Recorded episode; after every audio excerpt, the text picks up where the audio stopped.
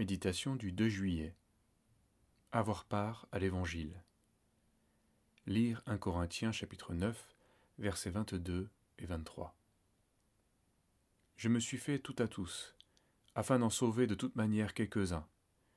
Je fais tout à cause de l'Évangile, afin d'y avoir part. Je fais tout à cause de l'Évangile. L'expression peut signifier bien des choses, et il nous faut la comprendre pour ne pas tomber dans une imitation ridicule. En l'occurrence, l'apôtre faisait preuve d'une grande souplesse dans ses relations avec ses semblables. Il pouvait tenir compte ou non de la loi judaïque, selon qu'il faisait face à un juif ou non. Libre qu'il était, la seule chose qui lui importait était de servir au mieux la cause de l'Évangile. Voilà ce qui fait l'authenticité et la constance du chrétien. En toutes circonstances, nous devrions garder à l'esprit cette question de quelle manière ma décision pourra-t-elle être favorable à la cause, à la propagation de l'Évangile? Paul précise qu'il agit ainsi, non seulement pour le témoignage, mais afin d'avoir part à l'Évangile. Cette affirmation nous choque.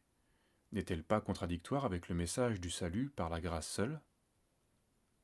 En réalité, de même que connaître les vertus bienfaisantes de l'eau ne nous rend pas propres si l'on ne se lave, connaître une leçon spirituelle demeure sans effet si on ne s'y consacre pas.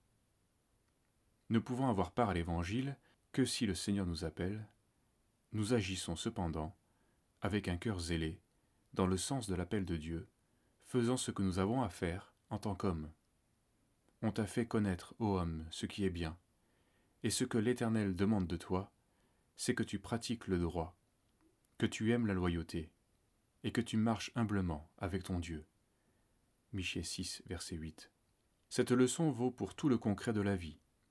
Ainsi, lorsque nous sommes souffrants, nous nous instruisons, nous nous soignons, mais nous vivons toutes ces choses dans la foi au Fils de Dieu, sachant que notre destinée est dans sa main. Voilà la marche de l'Esprit. Nul n'est besoin d'arrêter notre activité pour l'Évangile, car quoi que nous fassions, nous servons cette cause. Sans ce but, rien n'a de sens. Ainsi, nous n'hériterons pas du salut pour en jouir de manière passive, mais nous y avons part en relation avec l'engagement de notre cœur.